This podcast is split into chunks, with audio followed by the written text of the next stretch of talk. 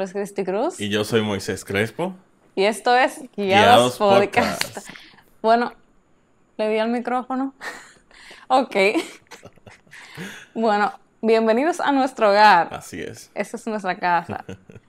La verdad es que nosotros estamos súper emocionados por esta nueva etapa de guiados. Realmente, desde antes de nosotros casarnos, nuestro sueño, eh, desde antes de incluso buscar casa, nuestro sueño siempre era de que, Señor, danos una casa que nosotros podamos grabar, que podamos, o sea, grabar los episodios. En silencio. Sí, o sea, también para la foto, para todo. Sí. Y la verdad es que Dios nos dio mucho más de lo que nosotros pedíamos. Amén. Porque cuando yo pedía una casa, yo siempre pedía de que, Señor, que tenga ventana antirruido. Pero aquí no se necesita ventana antirruido. Aquí no se hace ruido. bueno, Exceptuando, ahora no. En este momento está muy bien. exceptuando, ¿verdad? Algunos momentos. Algunos momentos, pero en la mayoría del tiempo hay mucho silencio. Sí. Y nada, estoy súper feliz, estoy súper emocionada con esto. Y también estamos súper felices porque estamos abriendo número uno, una nueva temporada, un nuevo año y YouTube. Haciendo nuestro segundo podcast eh, para YouTube. Pero vieron, videos. evolucionar, evolucionamos. Claro. Después del primer video, el primer video estamos de que con el Estaba micrófono. flojo ahí. Sí, estaba medio flojo. Pero ahora tenemos un micrófono aparte y yo. Y un set bonito que hemos construido para ustedes. Sí. Para su disfrute. Entonces, antes de comenzar, yo quisiera que, o sea, como estamos casados ya, y es como nuestro primer episodio de casados, ujú. quizás... Segundo. Ah, sí, exacto, segundo. Mm, Pero no hemos dado de que nada, hablado nada de que de, No, no, nada explícito, digamos. ¿verdad? de nuestra boda, ni de cómo nos sentimos casados. Ya tenemos un mes y pico casados, como un mes y medio. Ya. Wow. Sí, fue el 13 de diciembre. Ajá. Ya, fecha de hoy, sí. Entonces, ¿qué ha sido? No sé, como qué ha sido lo más emocionante para ti de estar casado. Yo siempre decía que para mí era súper emocionante amanecer cada mañana contigo. Y realmente ha sido así. Ha sido una bendición. Yo despertarme y ya no ver la pared, sino verte a ti. Eso es el final para mí. Y también el... Bueno, el poder soñar juntos Sí. de nuestro futuro, emprender juntos, pensar que cuáles son las cosas que, que nos deparan al futuro, todos juntos. Para mí ha sido una gran bendición, de verdad que sí. Y, Sí. y nada, estar contigo cada día, compartir cada día, ha sido una bendición total. Para mí eso de soñar juntos también es como que me gustó mucho. Mm. Y siento como que, aunque yo todavía siento que somos novios, yo siento que como que ahora me siento más unida a ti, Sí. o sea, mucho más unida a ti. Claro. Y siento que, o sea, antes yo no era tan ñoña. En el aspecto de que de abrazar tanto y, y tal, y que siempre di que abrázame, que sé yo cuánto. Y ahora, o sea, yo, no, yo nunca pensé de que, que yo levantarme en el medio de la madrugada y querer darte un abrazo. y porque como que yo me levanto en la madrugada, yo veo a Moisés y yo lo que quiero como que abrazarlo. O, yo a veces me levanto, lo veo y le doy un beso. Sí, a ver, yo, yo medio lo siento en la noche, pero estoy explotado, estoy durmiendo, dime tú, ya me va a dar un beso. Yo, con- yo que tengo el sueño bien pesado. Pero hay veces que tú lo sientes y me abrazas. A ver, ah, bueno, sí, hay veces que sí, hay veces que sí. Y tampoco, sea, algo que yo no me esperaba es que Moisés hablara, a- hablara durmiendo. Eso fue una vez, Bueno, ayer tú hiciste un sonido medio fue un extraño. sonido. Ok, anoche yo me soñé que sonaba, que era como unos cristales, muchos cristales juntos. Y yo como que hice el sonido con la boca y Cristi me levantó y dije, Moisés, ¿tú estás bien? y yo dije, yo, sí, yo estoy bien porque tú hiciste un sonido como medio raro con la boca. Porque sí, fue un sonido como de, una, de un ruido, algo así. Una cosa así, como crack. Y yo escucho eso en medio de la noche. y a mí lo que me salió fue preguntarle que tú estás bien. Sí, yo estaba teniendo un asunto, una convulsión. No, porque, o sea, ¿a quién se le ocurre soñarse con un sonido y hacerlo? Lo siento. Entonces, otra cosa fue ah, que un día él habló dos veces y después se rió. Soy el Espíritu Santo. No, yo no sé, ¿no? Eso me dio miedo. Pero nada, señores, de verdad, como que la experiencia de casado es... bueno, no me siento que estoy casada, pero para mí ha sido como que la experiencia más, más bonita. Es lindísimo, de verdad. Yo siento que, o sea, tiene muchas responsabilidades, Ujú. No voy a decir que no, o sea, como que yo ahora mismo estoy en un proceso de adaptación también. Es como los dos lados. Estoy en el proceso de adaptación en el aspecto de que, bueno, todo es nuevo Sí. y yo tengo como que adaptarme a hacer una rutina mía aquí en la casa, porque ya donde mis padres yo tenía mi rutina fija. Pero aquí es como que yo tengo que armarlo todo de nuevo.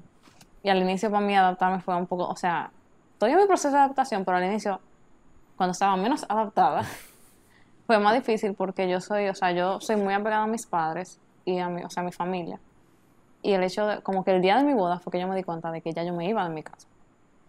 Y yo lloré de camino a la luna de miel. Sí, yo recuerdo eso muy vívidamente. Yo lloré. Gracias a Dios que Moisés siempre ha sido súper comprensivo conmigo. Y, o sea, la primera semana para mí fue yo queriendo llorar. Mm.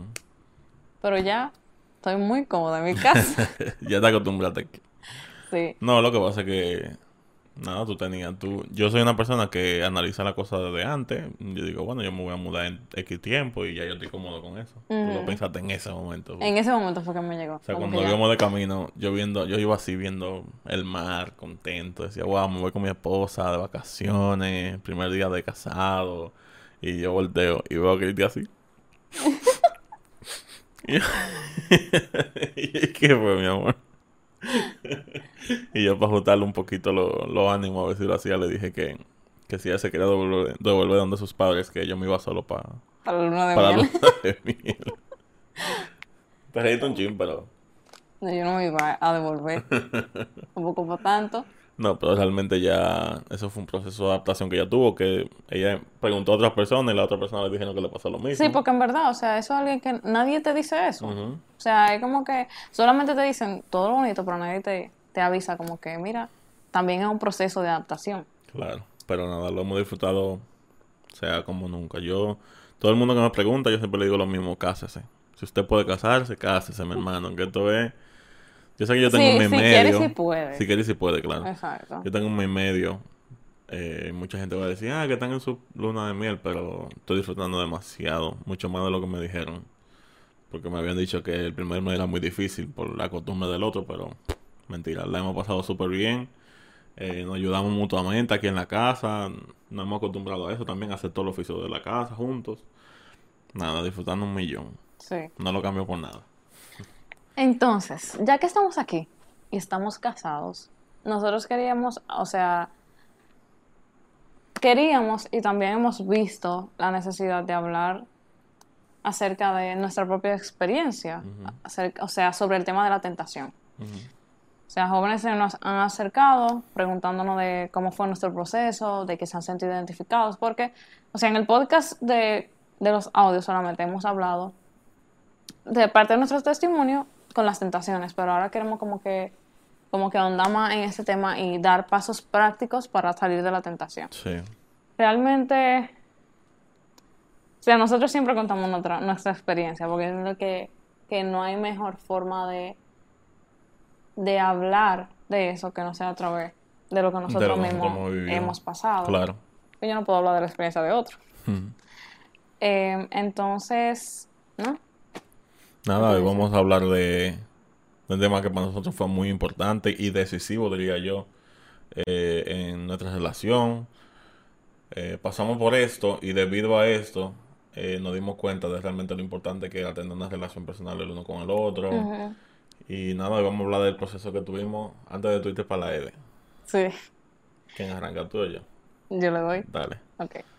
Resulta que, bueno, ya las personas que han escuchado mi testimonio saben de mi pasado, de las cosas que yo he pasado, y saben como que acerca de que, bueno, yo caí en fornicación, después caí en, porno- en pornografía, acepté al Señor, pero aún tenía como que esa lucha, porque, o sea, como que yo estaba bien con Dios un tiempo, me sentí en la nube con Dios, después venía la tentación y yo caía. Ujú. Y era como un círculo vicioso de que todo el tiempo yo estaba así, o sea, estaba bien con Dios, después venía la tentación, yo me caía, me apartaba, después pedía perdón, hasta un punto que ya yo lo hacía conscientemente, en el aspecto de que, ah, no, o sea, yo veo pornografía, me masturbo y, ay, qué feo se oye eso. ok, Eso es, lo, es como se llama. Ajá. ¡Qué feo! ok, seguimos. cosa que tú eres una mujer casada ya. Ok. Señor, ya tú me perdonaste. Está bien. Como que yo hacía todo eso y pido perdón. Y ya, yo estoy viendo Ujú, la y ya está limpia. O sea, porque mi mente era, si Cristo viene hoy, yo me tengo que ir para el cielo. ajá. Entonces yo, cuando peco, perdón hoy. pido perdón y ya yo me puedo ir para el cielo. Sí, a mí me pasaba eso también. Y esa era mi mentalidad. Entonces, eh, cuando yo te conocí, yo estaba en una etapa de que yo estaba en mis altas con Dios. Ujú. De que, o sea, yo estaba en la iglesia, estaba en el grupo de oración, tú te recuerdas que yo comencé a levantarte a ti para ir a oración Ay, a a las las 5 5 de la mañana. de la mañana. Un muchacho que no se levanta nunca. las También a las 3 de la tarde, Santo ir a la Dios. iglesia, eh, también ir a la vigilia, Ujú. hacer como todas esas cosas juntos. Ujú. Y durante ese tiempo que yo estaba en mis altas con Dios, yo estaba como que full centrada en, en mi tiempo con Dios, en agradar a Dios, en hacer todo lo que le gustara, ¿verdad? Entonces, eh, por eso yo le dije a Moisés que yo no quería que él y yo, que él y yo nos besáramos, porque, o sea, yo sabía de dónde yo había salido. Y de verdad, o sea, en ese momento yo no quería volver a pasar por lo mismo que yo había pasado. Yo no quería volver a eso de del disparate de relación, o sea, del, del disparate que yo había vivido antes. Porque realmente yo sentía que Moisés iba muy en serio conmigo. Y yo siempre sentí tu, como tu sinceridad. O sea, la sinceridad de tu amor hacia mí. Y yo no quería dañar eso. Yo dije, yo no quiero que nos besemos. Y duramos seis meses así, sin besarnos. Muy difícil, por cierto, pero sí. Ver, ¿Por qué tú lo aceptaste? O sea, como que para ti fue difícil, pero después tú como que... No, eh, era el simple hecho de que yo encontré en ti la persona con la que yo quería estar. Y yo entendía que eso iba a conllevar sacrificios y que yo sabía que tú no lo estabas haciendo por, por molestarme o por X o Y cosas, sino porque tú querías evitar cosas. Tú mismo me lo dijiste de esa manera y tú me contaste lo que te había pasado antes y yo lo entendí perfectamente no era algo normal para mí, para nada, pero el amor conlleva sacrificio. Y si eso, si dejar de darte besos por algún tiempo era lo que iba a provocar eh, que yo tuviera una relación sana contigo, pues yo lo acepté. mm. No tenía que ver con eso. Y él, o sea, como que él lo aceptó y él, él no hacía nada. O sea, no dije que él forzaba para que, para que el beso sucediera, sino que él lo aceptó full. Entonces, durante esos seis meses, nosotros, o sea, fue como que nos- nuestra amistad creció mucho. Bastante, sí. O sea, no es que nosotros teníamos muchas cosas que sanar todavía, estábamos pasando nuestro proceso, pero realmente nuestra amistad creció mucho. Sí, como que nos enfocamos muchísimo en nosotros como personas, como conocernos qué nos gusta, qué no nos gusta, qué, qué actividades nos gusta hacer y más profundo también en cuanto a lo emocional, sino que cómo tú te sientes bien emocionalmente, cómo, qué cosas yo puedo hacer para no hacerte sentir mal también emocionalmente. O sea, eso fue un proceso en el que nos dejamos de pensar en las cosas físicas, en los deseos físicos y nos, eh, nos enfocamos mucho en, en lo personal, en el corazón, en, en el amor per se. Yo siento que construimos, eh, como que el inicio de nuestra amistad fue, fue esos seis meses. Em, después de esos seis meses, yo no sé realmente cómo fue que, que como que los besos comenzaron a pasar. Sí, lo que, según yo lo que yo recuerdo, que estaba medio turbio porque fueron Sí, seis años, yo tú no me sabes, hace mucho tiempo. Pero lo que yo recuerdo fue que nosotros en ese momento incluso decíamos que no éramos novios full. Ajá. Sí andábamos juntos para todos los lados, nos Todo el mundo nos mano, conocía, no no- teníamos mundo otra sabía. pareja, todo el mundo sabía que nosotros estábamos juntos, pero nosotros decíamos que no.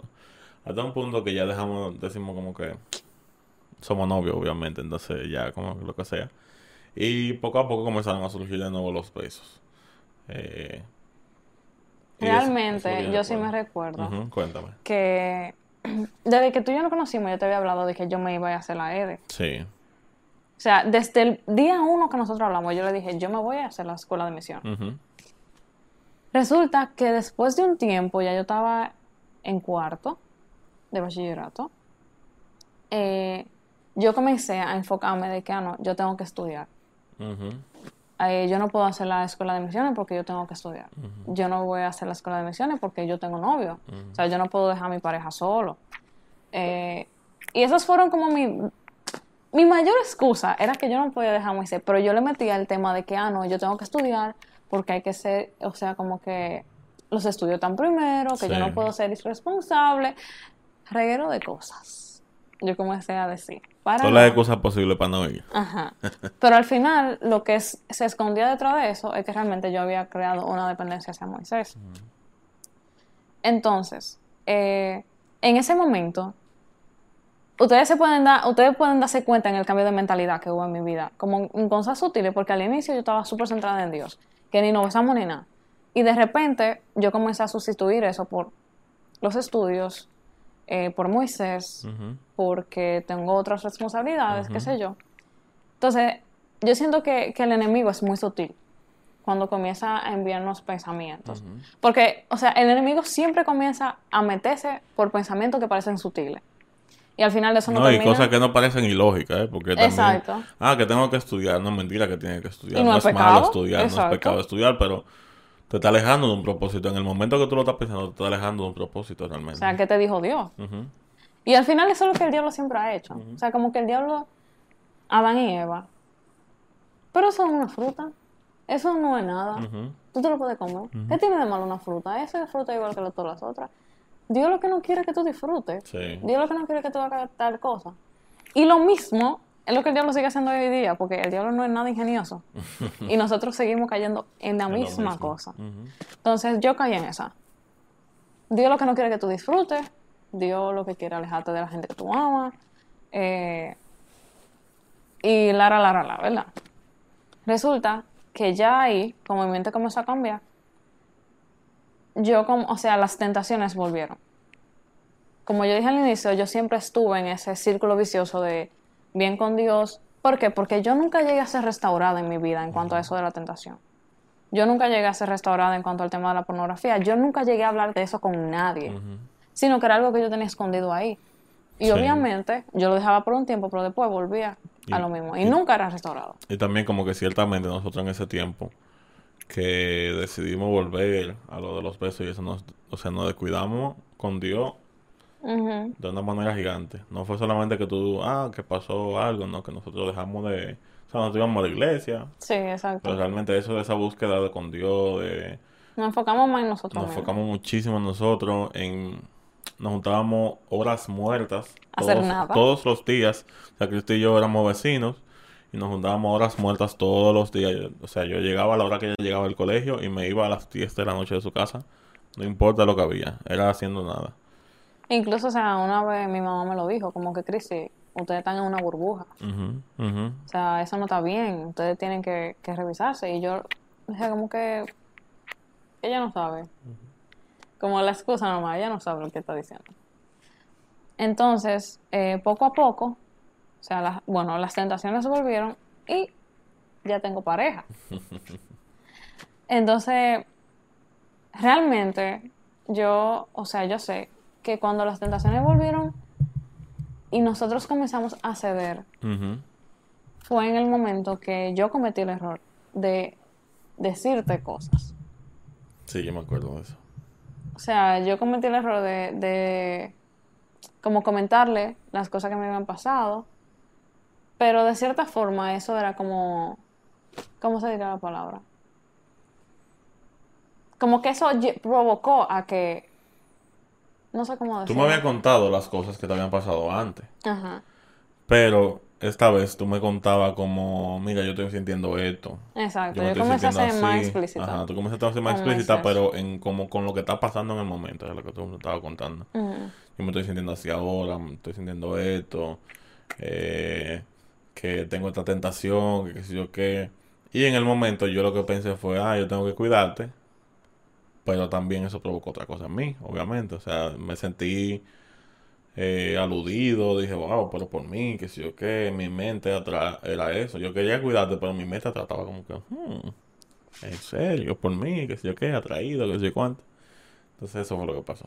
Y realmente eso yo siento que fue como que lo que desató Mm. todo lo que pasó después. Porque después de ahí, o sea, nuestras conversaciones cambiaron. Sí. Eh, la forma en la que nos dábamos eso cambió.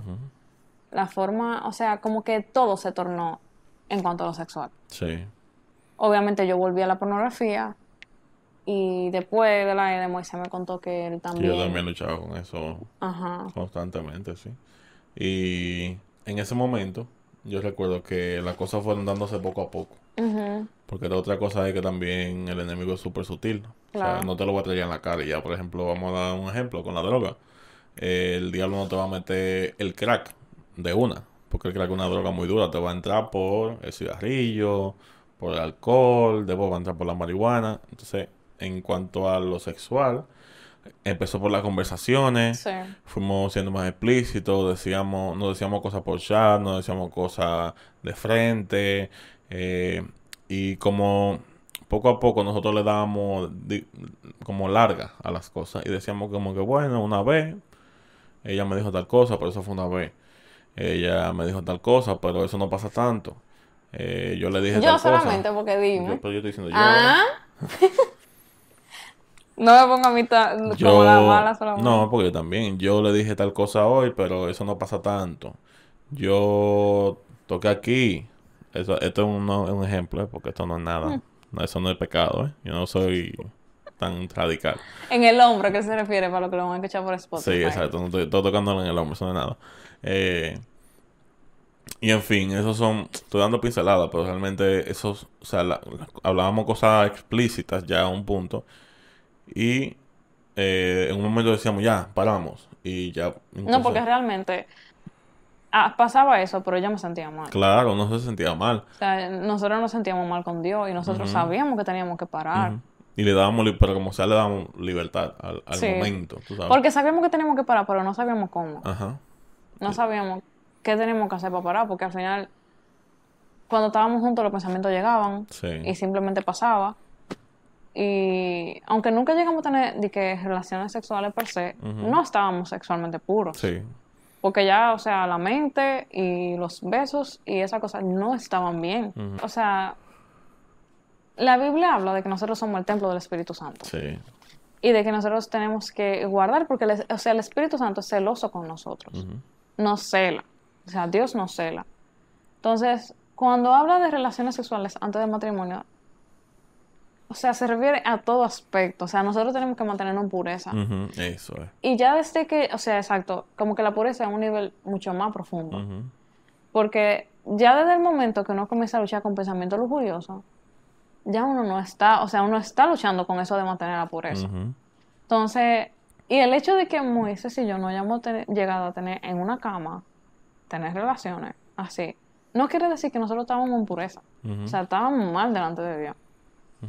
Entonces, Quizá, que quizá no llegamos a tener relaciones sexuales per se. o- Llegamos a un punto donde la- todo se trataba de lo sexual. Ajá. O sea, la forma en que nos besábamos, así. insinuaciones, la forma en que nos besábamos, la forma en que nos tocábamos. O sea, al final, lo que faltó fue la relación sexual, como quien dice. Lo que faltó fue estar en la cama y hacer el acto sexual, digamos.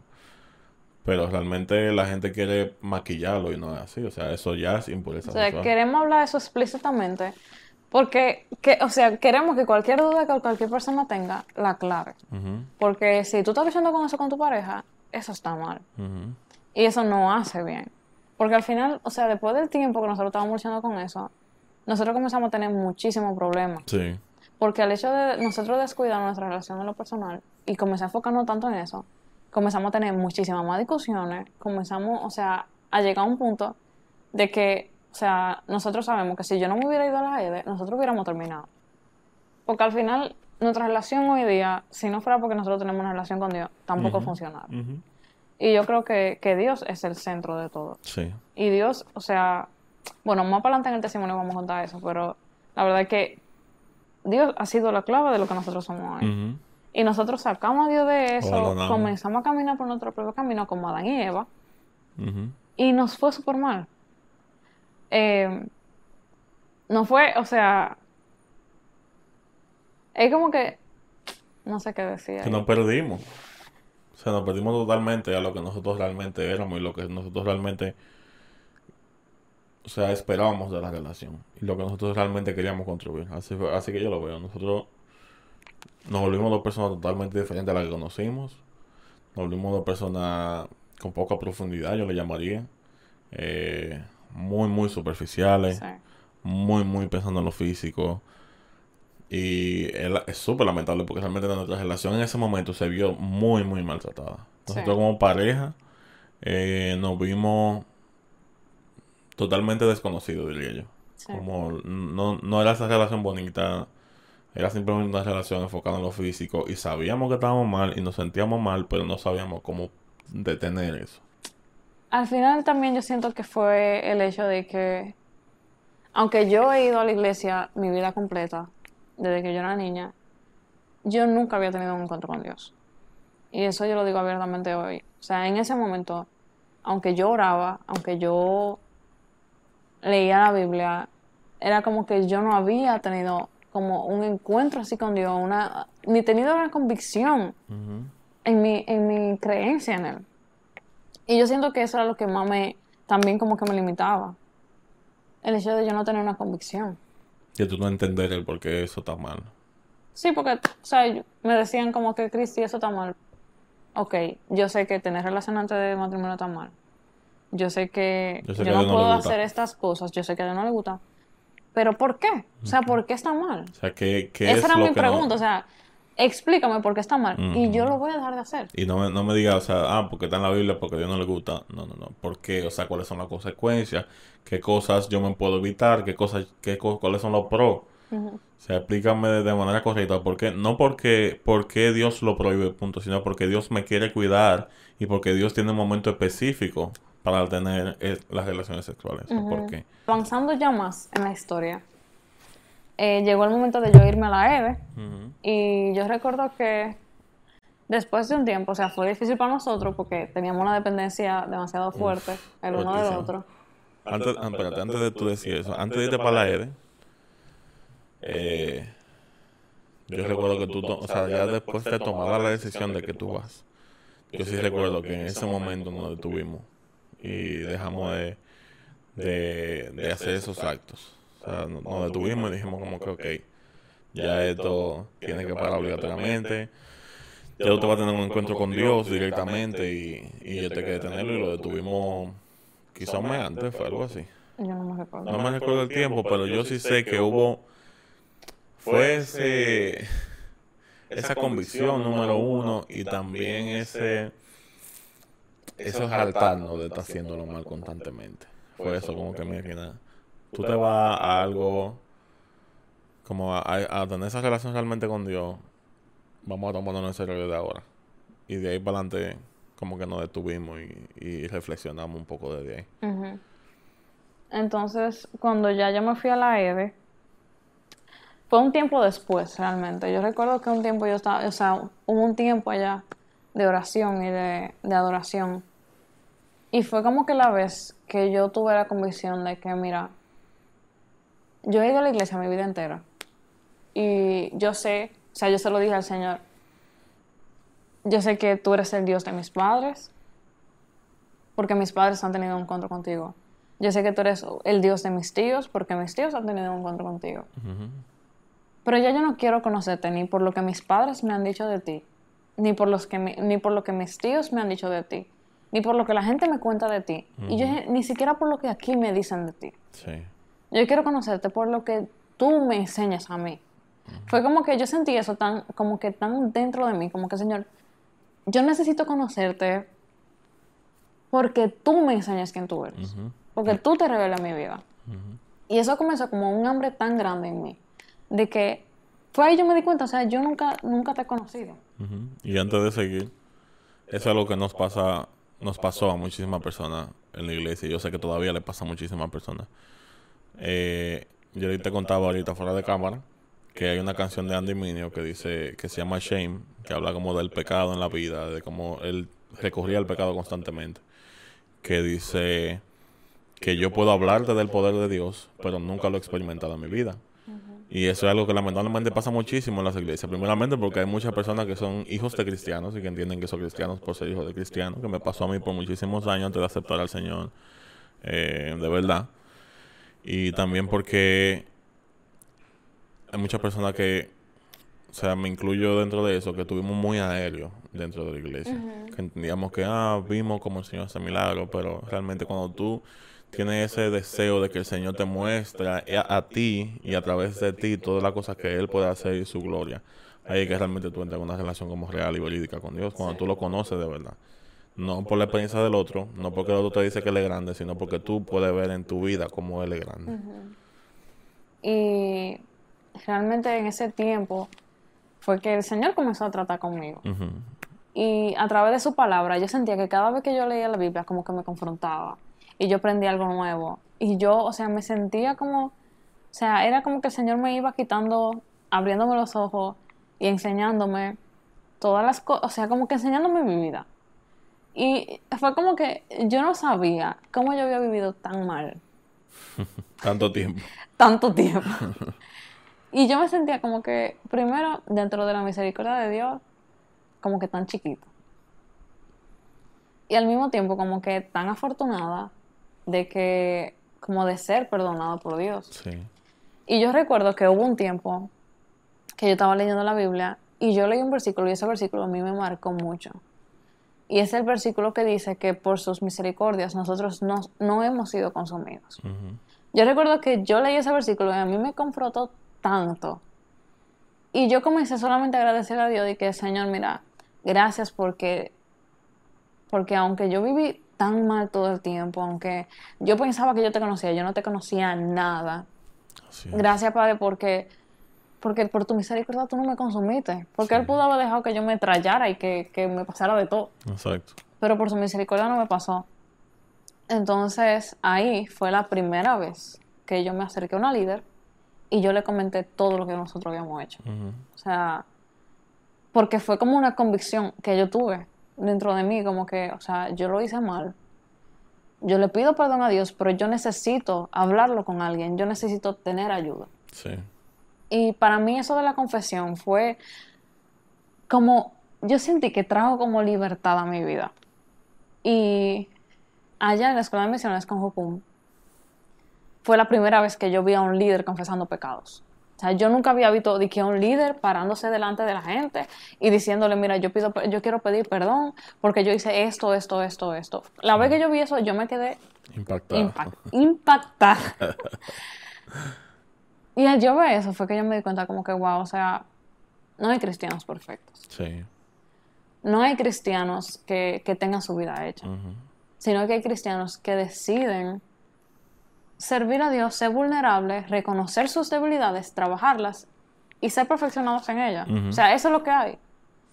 Entonces, como yo tuve esa convicción cuando yo vi a esa persona, yo dije, no, yo tengo que confesarlo. O sea, si ella siendo líder lo confesó, yo tengo que confesarlo. Exacto. Y ahí fue cuando yo me acerqué. O sea, ese versículo como que me, me trapasó.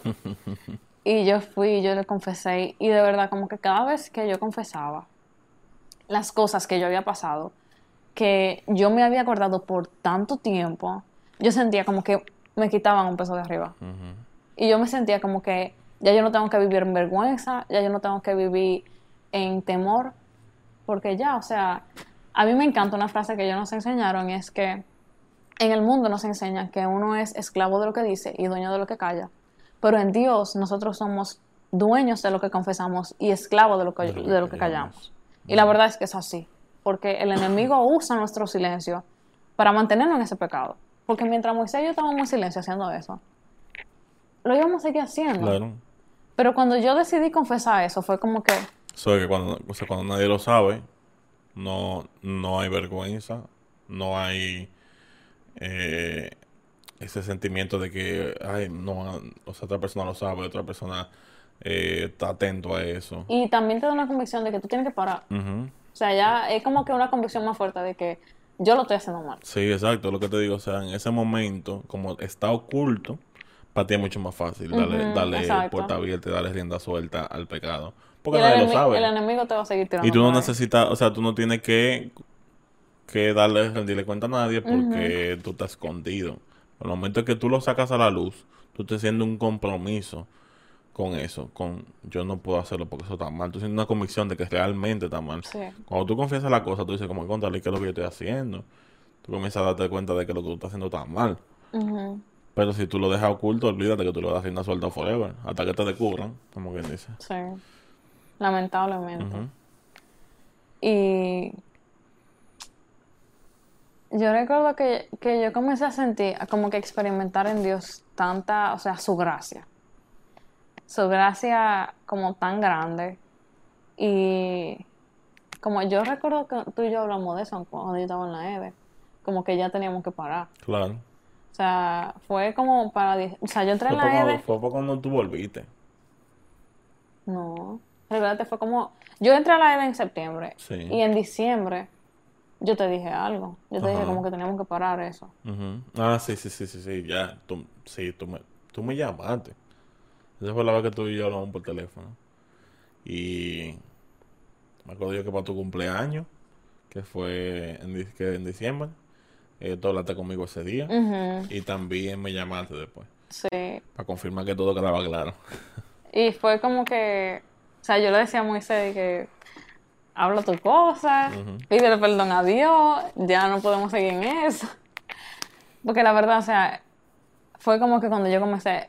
Para mí, es como cuando Dios llega a la vida de una gente, nada puede quedarse igual. Sí. nada se queda igual.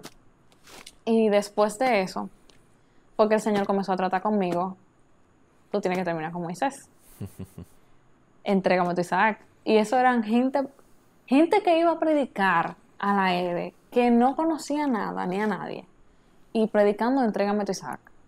Entrégame tu Isaac. Entrégame tu Isaac. Tienes que matar a tu Isaac.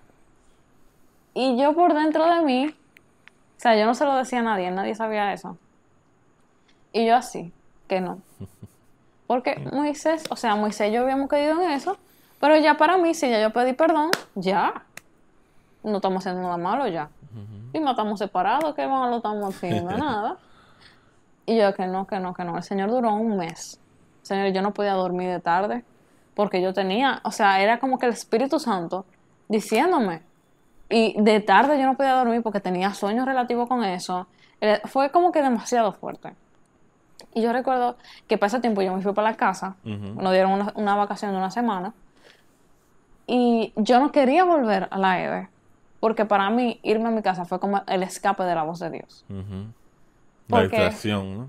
Era escapar de la voz de Dios, porque, o sea, después de que yo tuve mi encuentro con Dios, yo, sé, yo sentía la voz del Espíritu Santo como que demasiado clara. Y allá era como que, en mi casa fue como que yo me desconcentré de eso. Yo me, no me enfocaba tanto en eso porque yo quería huir de eso. O sea, huir de que Dios me estaba diciendo que tenía que tomar esa decisión. Y yo no quería volver. ¿Tú te recuerdas que yo dije que yo no iba a volver? Claro. Y que yo, o sea, fue como una lucha. Al final, yo volví. Y ese día, o sea, cuando yo volví, me dijeron que ellos estaban orando por mí porque sentían que había una lucha. O sea, como que había una lucha espiritual conmigo. Y había una, en verdad. yo recuerdo que el mismo día que yo volví, nosotros entramos en un tiempo de, de adoración. Y fue una adoración ahí, nos fuimos a una adoración. Y fue como que el Espíritu Santo otra vez trató conmigo. Pero fue como que ya me abrió los ojos. Y yo dije como que, wow, o sea, yo estoy dejando de hacer lo que Dios quiere, o sea, deja- limitándome de ver lo que Dios quiere hacer en mi vida por hacer lo que yo quiero hacer. Que al final, o sea, fue como que esos pensamientos, o sea, lo que yo quiero hacer, yo no lo conozco. Yo no sé el resultado que va a dar. Y yo no sé el resultado que va a, ser- va a dar lo que Dios quiere, pero al final la voluntad de Dios siempre va a ser la mejor. Y ahí fue cuando yo tomé la decisión de terminar con Moisés. Y terminamos. Sí, eh, realmente, de, bueno, voy a echar un chin más para atrás. Eh, como ustedes pueden entender ya, debido a todo el contexto que le hemos dado, yo también estaba luchando con lo mismo que tú luchabas. Eh, la pornografía, los pensamientos impuros. Y durante ese tiempo de la vida realmente el Señor comenzó a tratar conmigo. Tú hablaste conmigo de, de que tenemos que soltar todo eso. Ya en ese momento yo lo tenía súper claro también. Eh, yo estaba seguro de que no quería volver a eso. Y el Señor comenzó a tratar conmigo de manera individual, pero yo estaba en mi casa, pero de manera individual también. Eh, yo no puedo decir que estaba totalmente como Cristi, que se fue para otro lado, pero sí yo estaba aislado. O sea, yo... Mi todo era Cristi, antes de ya irse para la EDE. Mi día y noche, cada vez que no... que Lo que sea que yo iba a hacer tenía que ser, relativo a Cristi. Y en ese momento, obviamente, yo me vi solo. Y ese fue un momento en el que, o un tiempo, mejor dicho, unos meses en el que el Señor trató mucho conmigo de manera individual. Eh, me arrepentí de muchas cosas. Y eh, yo recuerdo que cuando, cuando tú me dices que tenemos que terminar, a mí me dio mucho pique. Me dice, Señor, pero ¿cómo es posible que yo tengo todo este tiempo? Estamos tratando, ¿verdad? Estamos heavy y tú me la quitas. O sea, ¿qué está pasando? Si se supone que estoy haciendo lo que tú me dijiste que era correcto y yo fui que le dije a ella que se fuera. Y yo fui que le empujé y le dije, claro que sí, tú tienes que irte porque el Señor te mandó a hacer eso, que sé yo qué. Y en ese momento eh, yo no lo entendía y me llené de mucho pique con Dios. Me enojé mucho con Dios, lo cuestioné mucho, francamente, indebidamente, porque el Señor no, o sea, claro, que cuestionar cosas, pero el Señor tenía un propósito con eso. Y yo no lo veía de esa manera en ese momento, yo estaba muy lleno de pique. yo no lo entendía, pero, pero luego con el tiempo yo fui como recapacitando, principalmente cuando, o sea, no sé si me estoy adelantando, pero cuando tú volviste de, de Jordania, específicamente. Ujú. No sé si tú quieres contar algo antes de, antes de yo contar eso. Bueno, el punto es que eh, cuando tú terminas conmigo fue justamente antes de irte de- al viaje de misionero. Sí, sí. Fue. Más lejos que el diatre, en Jordania. Señor, eso es lejos. Eso fue. Nosotros terminamos el 13 de ¿no? febrero. Febrero. Oye, ¿qué día? y Oye, ya- el día antes de San Valentín, señores. Nosotros terminamos el 13 de febrero. Señores, yo me hacía la fecha también porque estábamos trancados. Claro. Faltaba un poco de día para el viaje también. Ajá, entonces como que para mí esa fecha estaba como que vivida. Fue Sí. el 13 de febrero y yo me fui el 16 de febrero a. Jordania. Entonces, nada, en, para, en ese tiempo, cuando yo no, no podía ni siquiera contactarte por celular, porque eso era un viaje misionero, No teníamos el no celular. tenía celular en, en allá en ese país, en Jordania, que está, señor, eso está lejos. Solamente los líderes tenían celular. Eso es, eso es Asia, Medio Oriente, para allá. Y yo haciéndome mis ilusiones de que yo me voy a llevar mi celular para tirar fotos. Ni a nada. Ni a nada, ni a... El que sabe, sabe, ni a nada.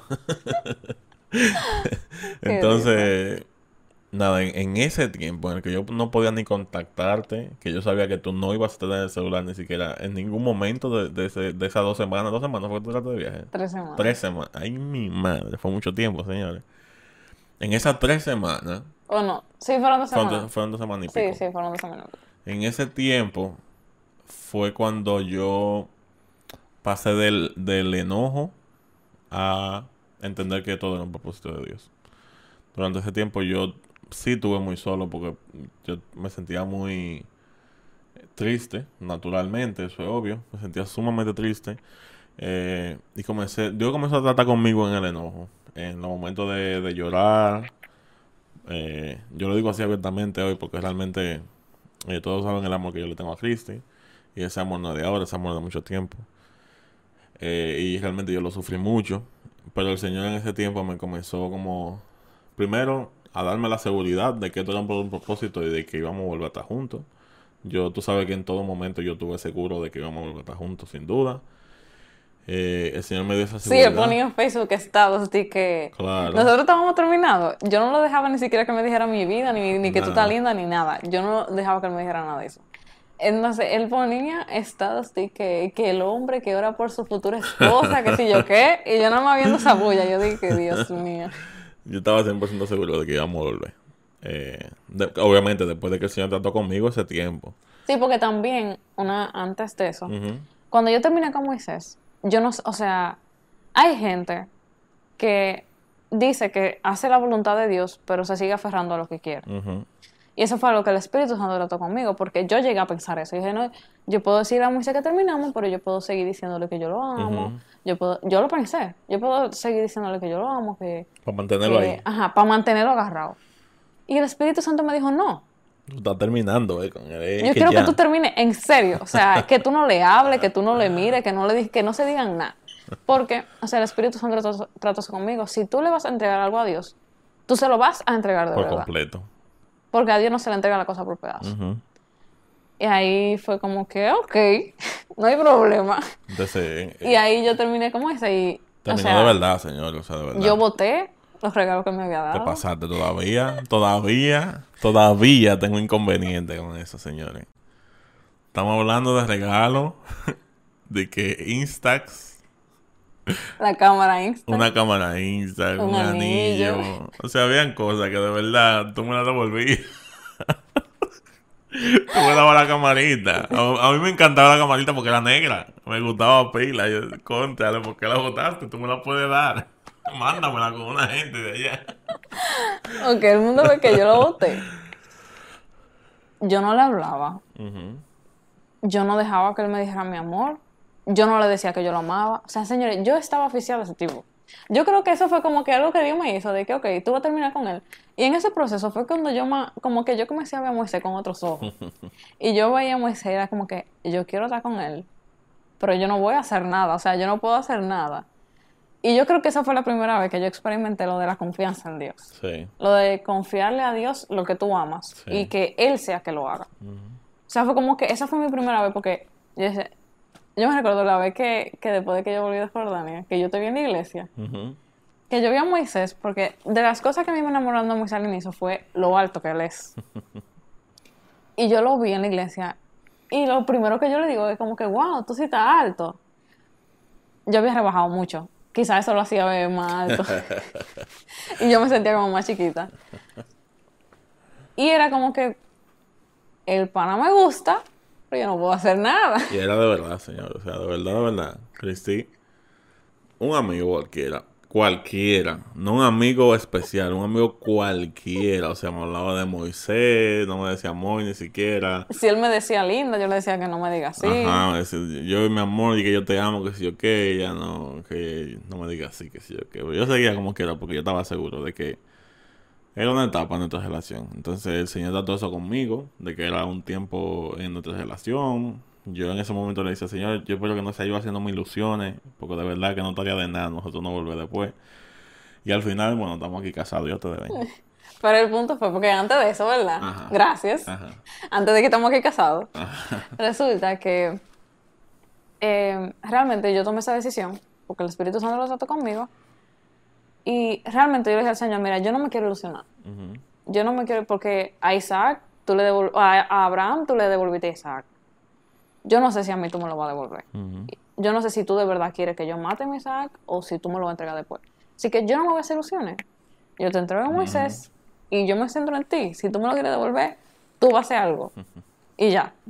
Y, Señor, fue el tiempo en el que yo más crecí en Dios. Porque yo me levantaba ahora temprano. Oraba en la mañana, oraba en la tarde, oraba en la noche, leía la Biblia. Porque aparte, yo no estaba en la universidad, yo no estaba haciendo nada, no tenía novio, yo estaba en mi casa el día entero. Ujú. Y yo como que, ok, este va a ser el tiempo que yo me voy a crecer en Dios. Y fue el tiempo en el que más yo crecí en Dios. Yo creo que si yo digo que si yo soy quien yo soy hoy, es por ese tiempo de soltería. En el cual yo, o sea, Dios, o sea, contigo sola. Dios se reveló en mi vida de una forma... Es que no había distracción, o sea, no había Exacto. nada más que Dios. O sea, tú estabas en tu casa y era Dios o nada que hacer. Entonces, yo recuerdo que en esas veces, había veces que, o sea, Moisés era intencional. Y una vez él fue a mi casa y él como... Yo tuve que pedirle perdón por la forma en la que terminamos, porque se sintió mal y yo lo hice mal. Es otra historia, no se preocupen. Sí, pero entonces, eh, después, eh, como que tú ibas a mi casa a veces como amigo A veces, sí. y como que a veces se tocaba el tema. sí. Y yo recuerdo que una vez yo me puse como que a llorar y yo te dije como que yo de verdad quiero volver contigo, pero yo no quiero dañar lo que el Señor está, o sea, yo no, era como yo tenía esa convicción tan fuerte de que el Señor estaba haciendo algo, o sea, algo en nosotros dos. Yo no quería dañar eso que el Espíritu Santo estaba haciendo por hacer lo que yo quería hacer. Y realmente yo me daba cuenta que el Espíritu Santo estaba obrando porque, señores, antes de yo irme para la ED, ninguno de los dos teníamos propósito. Como dijimos ahorita, estábamos juntos haciendo nada, Nada. todo el tiempo. Sí. Entonces, cuando ya nosotros volvimos, o sea, no que volvimos, perdón, cuando ya aquí. volví de la ED, Moisés estaba trabajando, Ujú. Moisés estaba creciendo, Moisés estaba saliendo con más gente, Moisés estaba en lo suyo, sin yo tener que estar en su vida. Sí. O sea, y para mí, yo, me, yo llegué a sentirme como orgullosa de eso, porque fue como que esa es la muestra de que el Espíritu Santo está haciendo algo en nuestra vida. Sí, fue como que nosotros no, mira, va a sonar feo, pero nosotros no nos estancábamos mutuamente. O sea, no permitíamos que nosotros creciéramos individualmente porque no hacíamos nada. O sea, literalmente, era, no era una relación fructífera. Era- y lo contrario fructífero que tóxico. O sea, Sí. Nuestra relación era tóxica totalmente porque dependíamos tanto del uno del otro que no hacíamos nada. O sea, dependíamos tanto que si Cristi decía que no iba para una actividad, yo no iba para esa actividad. Sí. Sea de la iglesia, sea con, con los amigos de ella, con los amigos míos. Yo no iba simplemente porque Cristi no iba. Entonces nos deteníamos de tantas cosas que podían darnos frutos que nos quedábamos ahí como una mata que no da fruto, literalmente, ni hoja dábamos Se nosotros, o sea, secaba, nada, sí. seca. Porque nosotros no dependíamos solamente del uno del otro. Y yo recuerdo que una vez, o sea, una persona me preguntó como que, Cristi, ¿tú estás segura que, que fue Dios que te dijo que terminara con Moisés? Y yo le dije, bueno, yo sé que fue Dios por los frutos que está dando. Porque realmente yo estoy enfocada en Dios, yo estoy enfocada en mi propósito, yo estoy enfocada en hacer cosas para Él. Estoy, o sea, yo estaba, señores, en toda la cosa de misiones, en toda la cosa de iglesia, en, en todo eso. Y Moisés estaba también enfocado en sus cosas. Ujú. Eh, yo sé que fue Dios por los frutos que está dando. Sí. Y yo no, o sea, yo, yo decía eso con tanta seguridad porque yo lo sabía. Y fue después de un tiempo que ella como que, como que, yo le decía al Señor como que yo quiero, porque tú y yo comenzamos a hablar más, Sí. o sea, como amigos. sí. Comenzamos a, a tener como más, más, ¿cómo se diría? Más actividades juntos como amigos. Sí. Que, ah, vamos a comer un, a tomarnos, a comer un helado. Vamos a A hacer... Krispy Kreme íbamos. Ay, no, payola, a, a comer dona. Como que hacíamos cosas así, pero como amigos. Sí. Entonces yo recuerdo que yo comencé a orar y dije, Señor, dame paz si viene de ti que yo vuelva con Moisés, porque de verdad yo no quiero hacer algo que a ti no te guste, porque Sí. yo amo a Moisés. Y yo se lo decía, Señor, yo amo a Moisés, yo quiero estar con él. Y fue después de un tiempo como que yo recuerdo que yo hablé con, con mi papá. Y es, papi, ¿cómo yo sé que es la voluntad de Dios que Moisés y yo volvamos? Y papi me dijo, mira, hay veces que el Espíritu Santo te habla directamente, pero hay veces que los hechos te hablan. O sea, como que las cosas alrededor de ti te hablan, si es la voluntad de Dios. Y él me comenzó a decir, mira, tus padres están de acuerdo con tu relación. Tus pastores están de acuerdo con tu relación. Ustedes están creciendo en su, en su relación. Como que ya ustedes como que sanaron lo que tienen que Los sanar. hechos. Exacto. Como que, ¿qué más tú quieres? ¿Qué más tú quieres para que sea una muestra Para de eso? sea así. Y después, o sea, como que en ese momento yo sentí, o sea, el Espíritu Santo puso en mi paz. Y nosotros volvimos. Ujú. Fue, fue, eh, fue muy orgánico, diría yo. Sí.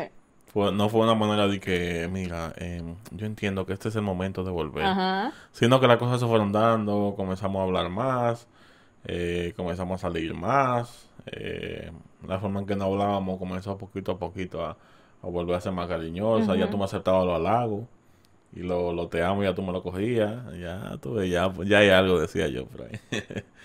Eh, y fue una manera muy orgánica, simplemente volvió a surgir, no fue que hablamos y dijimos, ah, esto y esto y esto, sino que pasó y punto. Sí. También, o sea, nuestra relación cambió, o sea, dio una vuelta de un 180. Sí, totalmente, o sea, Para nada lo de antes. sí. O sea, para nada, nada, nada, de la- pero para nada.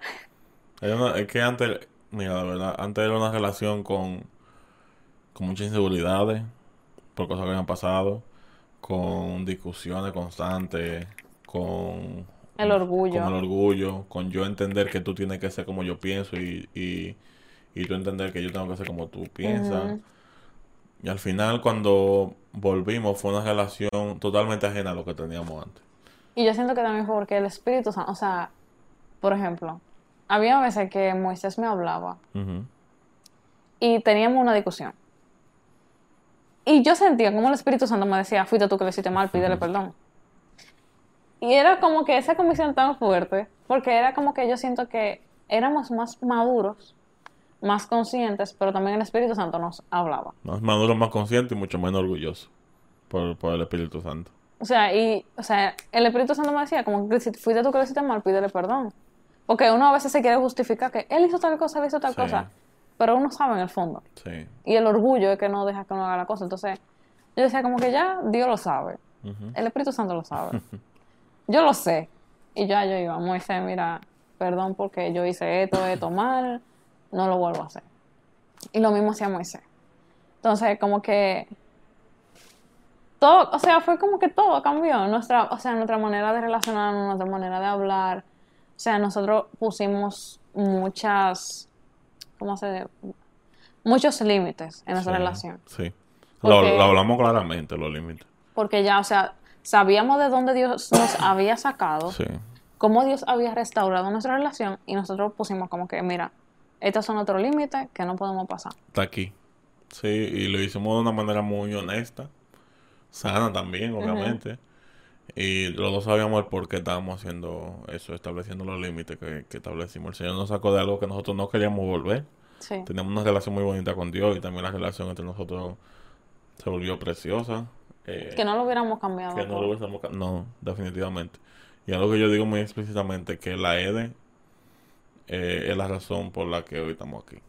O sea, el Señor, si el Señor no hubiese permitido la EDE, probablemente hoy no estuviéramos casados, no estuviéramos aquí juntos compartiendo un hogar, porque el Señor sabe qué, qué procesos necesita cada persona. Y yo necesitaba un proceso, Cristo necesitaba un proceso de encontrarnos con Dios directamente, y ese fue el proceso. Sanidad. Y necesitábamos sanar cosas, confesar cosas, eh, eh, erradicar cosas de nuestro corazón, raíces fuertes que teníamos de pecado.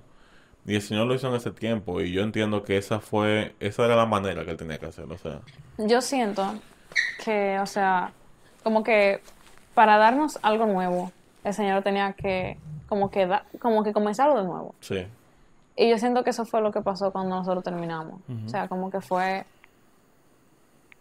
como aquí ustedes terminan eso, se borra todo lo de antes y ahora yo le doy un nuevo comienzo. así es. O sea, ese, para mí ese fue el nuevo comienzo que Dios nos dio. Y, o sea, para hablar como práctico de lo que nosotros hicimos para tomar, para no volver atrás de lo que salimos, fue que, bueno, nosotros dijimos que no íbamos a hablar de nada que tuviera que ver con sexo. Sí, No íbamos a hablar de nada de eso. No nos íbamos a dar besos mal puestos. Y, o sea, por ejemplo, si en una ocasión yo sentí que en mi intención yo lo hice mal, yo le decía a Moisés, mira, yo sentí que eso está mal, yo te pido perdón, no quiero eso. sí, Y nosotros en, en ocasiones dejamos de darnos eso, por Sí. eso mismo. Porque no, o sea, sabíamos de dónde habíamos caído y no queríamos volver ahí. Y yo recuerdo que también, cuando yo volví de la EDE, una cosa que en uno de mis tiempos devocionales, que a mí nunca se me va a olvidar, fue el versículo que dice que como la lámpara del cuerpo es el ojo. sí, Si tu ojo está en tinieblas, todo tu cuerpo también va a estar en tinieblas.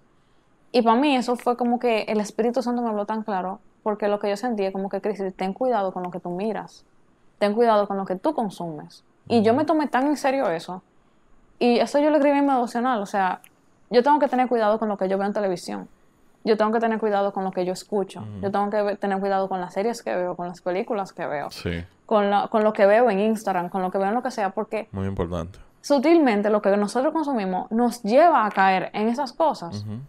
Entonces, si el Espíritu Santo trajo eso a mi vida, yo dije, no. Yo voy a cuidar eso porque yo no quiero volver a, eso. O sea, y eso fue como que un, un límite para mí. Y nosotros fue como que, bueno, no hablábamos en absoluto de, de nada que tuviera que ver con eso. Y también, o sea, nos poníamos límite en cuanto a los besos. Y, o sea, límite en cuanto a no estar solos a cierta hora, o sea, o en ciertos lugares. Nosotros sabíamos cuáles eran nuestras debilidades y cuáles eran las cosas que no que provocaban, como lo diría, las cosas que permitían que nosotros pecáramos o que nosotros volviéramos a eso. Ciertas horas, ciertos lugares, cierta, ciertos besos, ciertos toques, cierta, o sea, habían cosas que, que eran catalizadoras de eso, que provocaban eso, que permitían eso. Entonces nosotros lo teníamos bien claro, lo identificamos, lo teníamos claro y dijimos que esta cosa no puede pasar. Sí. Pa- eso mismo de, de, de no permitir volver atrás. Sí. También algo que, que yo me yo me lo apropié eso fue desde que el mo- desde que llegara el momento que yo tuviera tentación, yo lo iba a confesar. Porque yo me daba cuenta que cada vez que yo tenía tentaciones y yo me quedaba con eso callado, eh, era como que una guerra. O, sea, como que los pensamientos seguían y seguían y seguían y seguían dando vuelta en mi cabeza, por más que... Y yo me sentía mal, porque yo no quería tener esos pensamientos, pero seguían, seguían, seguían, hasta el momento que yo lo confesaba. Desde que yo lo confesaba, Ya. se fueron.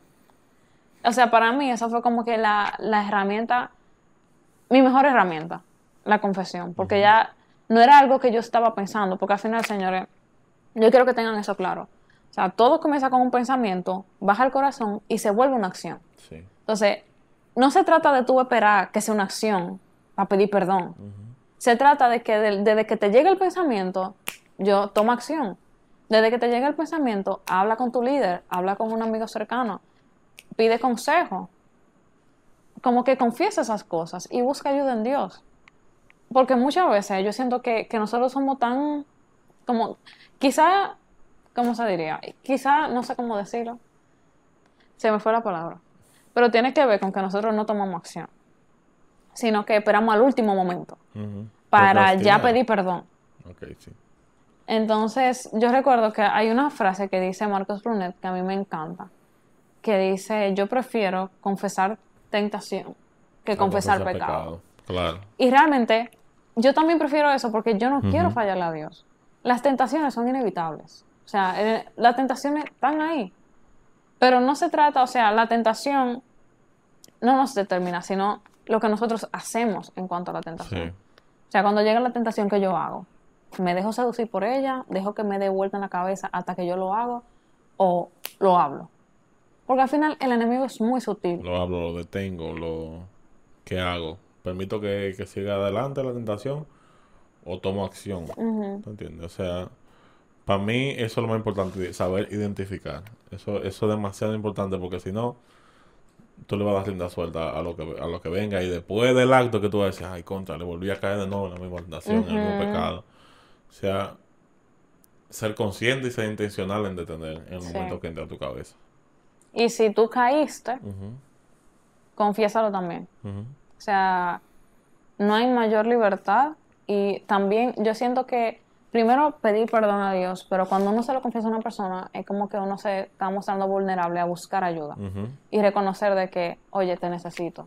Necesito que tú me ayudes en esto porque no puedo solo. Necesito que, que tú me des seguimiento. Yo siento que cuando uno lo confiesa es porque uno tiene una convicción de que, mira, yo no quiero seguir en esto. Entonces, o sea, tomar límites claros, establecer límites. Si tú tienes pareja, establece límites con tu pareja.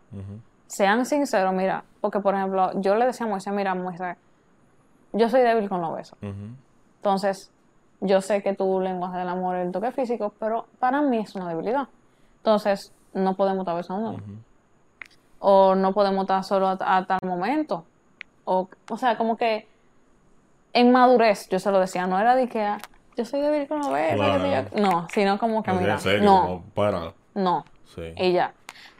Y, ah, espérate, y, y si no es, o sea, si no es con una tentación sexual, una tentación con la pareja, todo tiene sus límites. Sí, O sea, todo tiene su, su límite y, su, y sus, sus catalizadores. O sea, cualquier tentación, hay cosas que te provocan ir a eso. exacto, muy, muy buen O punto. sea, hay cosas que, por ejemplo, mi problema con la pornografía, cuando yo veía pornografía, era eh, antes de dormir, celular al lado de mi cama. Eso provocaba directamente que yo entraba en pornografía. O sea, esas cosas eh, son catalizadores. Entonces, lo que tú haces, toma los límites. Saca el celular, carga tu celular afuera, en la sala, acuérdate con la puerta abierta, lo que sea. Sí. O sea, para todas las tentaciones hay límites que tú tienes que establecer. Estamos hablando de nuestro testimonio como pareja y de Sí. nuestras tentaciones sexuales, pero hay un montón de cosas más que todo el mundo vive. Ujú. Porque al final es como eso, o sea, la Biblia dice, toda la tentación que nosotros tenemos son tentaciones humanas. O sea, y la Biblia dice que junto con, con lo que nosotros hemos sido tentados, junto con la prueba, junto con todo, Dios nos da la salida. O sea, hay una salida para todo. Hay una salida para todo. Lo que pasa es que nosotros no tomamos la decisión. Y seamos completamente honestos en eso. Porque yo siento que cuando nosotros somos sinceros con Dios, es que a Dios le gusta que sean sinceros con Él. Sí. A Dios no le gusta que le monten bulto, pantalla. A Dios le gusta que decían Sí, recuerden que Dios lo sabe todo, pero al final nosotros tenemos que tomar una acción de ser honestos y poder darle entrada a Dios para que Él trabaje Sí. en nosotros. Y nosotros callándolo, no siendo honestos, nunca lo, nunca lo estamos permitiendo que el Señor entre y trabaje en nosotros. Ujú. Y eso, o sea,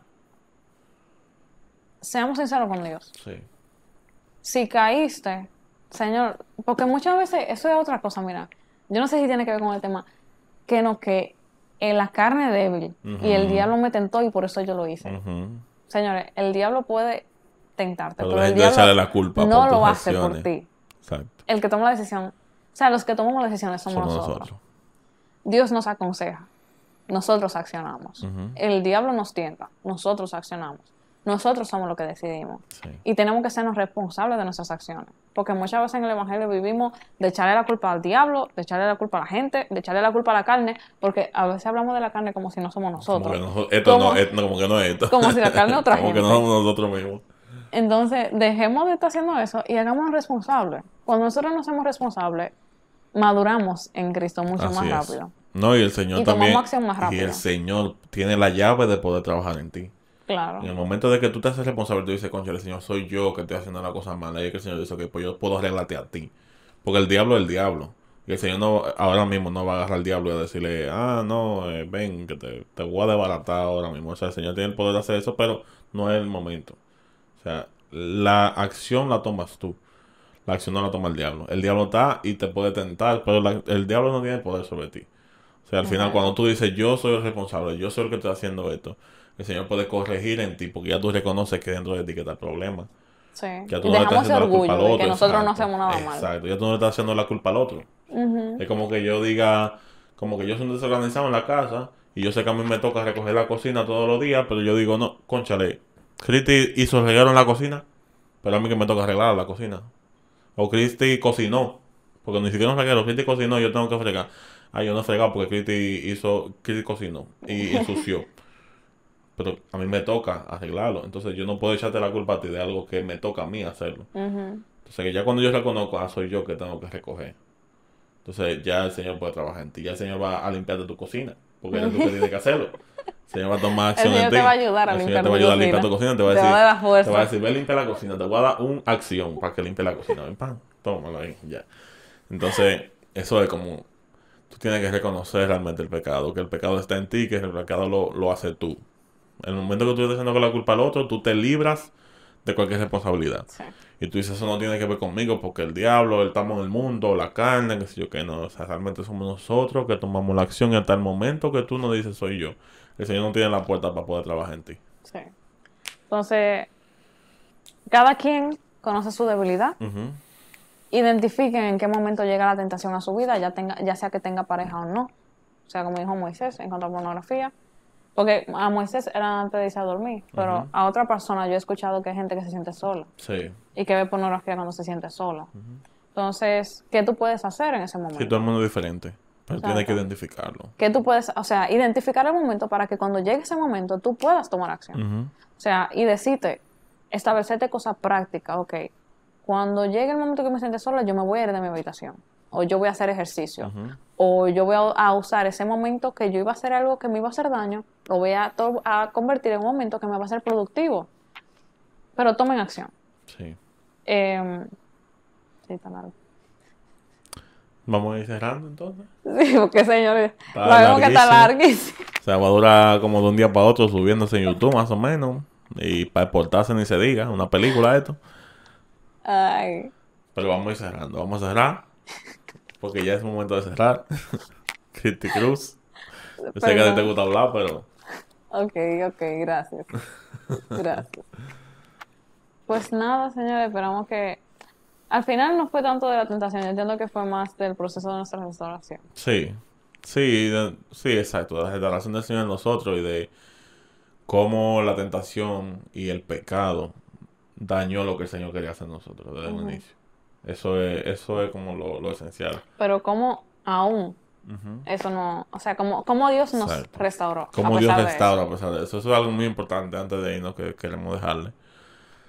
Lo que tú, lo que te haya pasado no indica tu valor en el Señor. O sea, el Señor ve más allá de lo que tú puedes ver en ti, incluso. Incluso si en ese momento tú dices, contale, por mi pecado yo no sirvo, yo no funciono, yo no soy val- valioso para el Señor. El Señor piensa muy diferente de ti. O sea, el Señor siempre está dispuesto a restaurarte. El Señor siempre está dispuesto a quitar el pecado de ti y poder volver a tu- al diseño original del Señor. Todo depende de nosotros. De tomar esa decisión, como hablábamos ahora mismo, de, de poder decir, yo soy responsable del pecado, pero Señor, yo necesito que tú seas el que trabaje eso en mí. Yo necesito que tú quites eso de mí para yo poder ser como tú quieres que yo sea y tener tu diseño original. O sea, al final nada va a quitar el peso de la cruz. Al final nada va a quitar el peso de la sangre que derramó el Señor en la cruz. Amén. O sea, ni la vida, ni la muerte, ni lo alto, ni lo, ni lo profundo. Nada puede separarnos del amor del Señor. Ni siquiera el pecado más grande que tú entiendes que tú hiciste no puede separarte del amor del Señor. Hay testimonio incluso de personas que matan a otro por conciencia, caen presos y en la cárcel el Señor los rescata.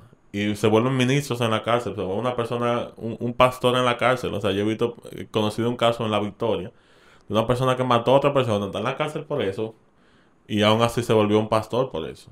O sea, y en Estados Unidos muchísimos testimonios también de las cárceles. No hay pecado tan grande que pueda alejarte completamente del Señor si tú decides volver a Él con un corazón honesto. Amén. Así que nada. Yo creo que nuestro primer episodio está larguísimo, pero en esta tercera temporada de Guiados Podcast, eh, ahora en YouTube, eh, estamos muy contentos de volver Sí, sí. desde nuestro hogar, el hogar de la familia Crespo Cruz. Bienvenidos aquí. Quiero que sepa que esta también es su casa por ahora, hasta que nos mudemos de aquí. y nada, estamos contentísimos de empezar esta nueva temporada. Esperamos que aún con el COVID podamos traer gente Amén. Eh, invitados especiales que tenemos en nuestro corazón, eh, que no se lo veremos aún, pero ya llegará su momento. Nada, estamos contentísimos por, por el día de hoy. Y esperamos que sea de bendición para sus vidas. Así es. Y nada, bye. Hasta la próxima.